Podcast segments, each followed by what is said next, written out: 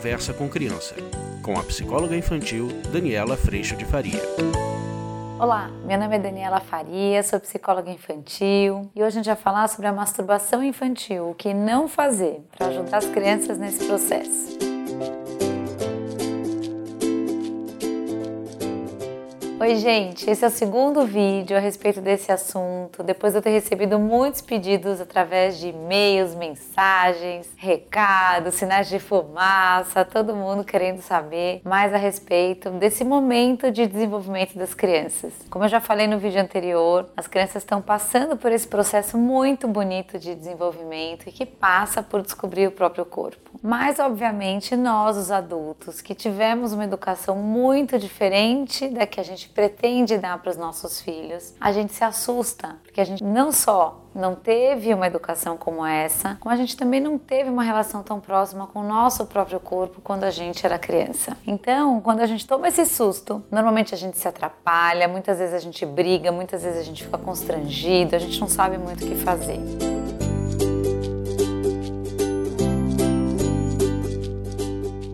Uma das coisas que eu escuto muito é que a gente, obviamente, não quer criar nenhum trauma nas crianças ou gerar nenhum bloqueio com relação à vida sexual ou com relação à sexualidade das crianças, o que é fantástico. Mas é importante mostrar que as crianças precisam de orientação. Então, é muito, muito, muito importante saber que, apesar do susto, as crianças precisam de nós. E que caso a gente venha tomar susto com alguma situação, que a gente é pego de surpresa e que a gente venha ter uma reação ruim, que a gente possa retomar isso, explicando para as crianças até que a gente tomou um susto. Eu lembro uma vez as crianças pequenas estavam até com amigas e tal, onde eu cheguei na cama elástica, acho que não sei se na casa da minha mãe, onde é que a gente estava na casa de uma amiga, estavam todas sem roupa pulando na cama elástica. Obviamente que no olhar do adulto vem imediatamente um desconforto. E aí eu pensei, ai meu Deus, e agora? Eu dou uma bronca? Não, tava todo mundo se divertindo, pelados, pulando. E eu perguntei, gente, o que, que vocês estão fazendo? Fazendo? Essa é sempre uma ótima pergunta. E as crianças falaram: a gente queria ver como é que era pular pelado, porque a gente fica livre. Eu falei: nossa, muito legal. E como é que foi?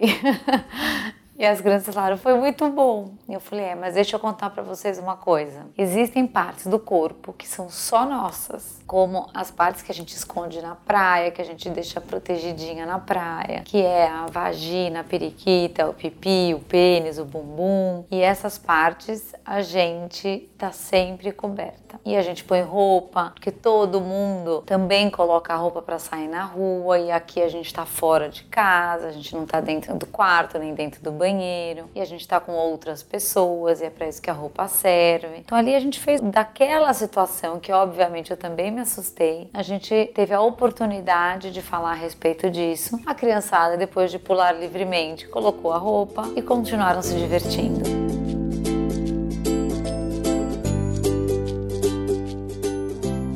Existem algumas oportunidades que a gente tem de entrar, obviamente, em choque pela bronca e que a criança vai colocar a roupa, por exemplo, mas porque ela está assustada e com medo, sem ter o ganho do aprendizado. Ou a gente pode ir, toma o susto, assimila o susto e vê naquilo uma oportunidade de aprendizado. Então, quando a gente toma esse susto, é importante que mesmo que depois que a gente faça uma atrapalhada, a gente retome a atrapalhada. O que, que não é bacana? Que a gente brigue, que as crianças, quando elas já estejam vivendo o processo de ter descoberto o, o, o toque, dela ter descoberto a masturbação, delas não levarem bronca por causa disso, delas não serem repreendidas, isso não ser colocado como algo feio, como algo sujo, que afinal de contas elas estão descobrindo o próprio corpo. A orientação bacana é para que isso aconteça na sua intimidade e se isso estiver em excesso, que a gente consiga amplificar esse leque de prazer, como eu falei no outro vídeo oferecendo outros momentos, ficando mais junto, assistindo um filme, jogando jogos, para que essa criança que descobriu essa boa relação com o próprio corpo também descubra essa relação com o mundo à sua volta, que é exatamente para onde o seu desenvolvimento está caminhando.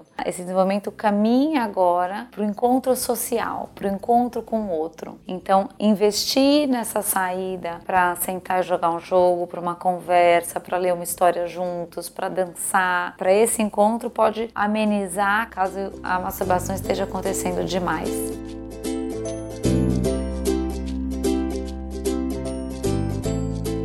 entrar na briga para fazer com que isso pare, para querer que isso pare, talvez seja uma briga uh, onde a gente tem pequenas chances de vencer. E eu não sei por que vencer uma briga dessa ou por que brigar por isso. A masturbação significa uma ótima relação com o próprio corpo. Se existe um desequilíbrio, a gente ajusta isso. Mas o que a criança está mostrando é que ela encontrou uma ótima relação de prazer com ela mesma, que é muito diferente do mundo adulto, como eu falei no primeiro vídeo, não tem nada de sexual, sexual do mundo adulto, mas tem sim uma descoberta de prazer com o próprio corpo. E isso é fantástico, isso é maravilhoso. E se a gente puder orientar e conduzir as crianças nesse processo, a gente está fazendo um ótimo, ótimo, ótimo favor em nome desse desenvolvimento global que é a sexualidade.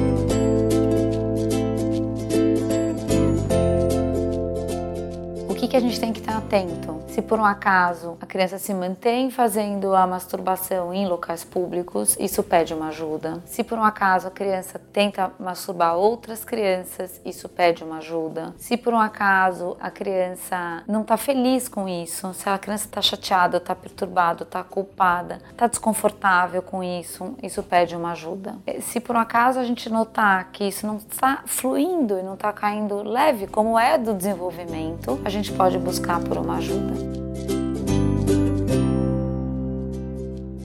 O vídeo de hoje foi esse, espero que tenha acalmado os corações. Eu tenho recebido bastante gente perguntando a respeito disso. E se você tiver mais dúvida, me escreva, que a gente faz mais vídeo para a gente poder continuar conversando sobre esse assunto, que tem muitos desafios para todos nós. Mas lembre-se, os outros vídeos de sexualidade também falam sobre isso. Sexualidade é um tema muito amplo, não se restringe aos órgãos sexuais ela trata do nosso grande contato com o mundo e com si mesmo. E as crianças estão aprendendo isso hoje de maneira muito mais livre e a gente pode orientá-las a isso de uma maneira muito mais amorosa e tranquila, sempre trazendo a questão do respeito por si mesmo, do respeito pelo outro e também do aprendizado a cada oportunidade que aparece.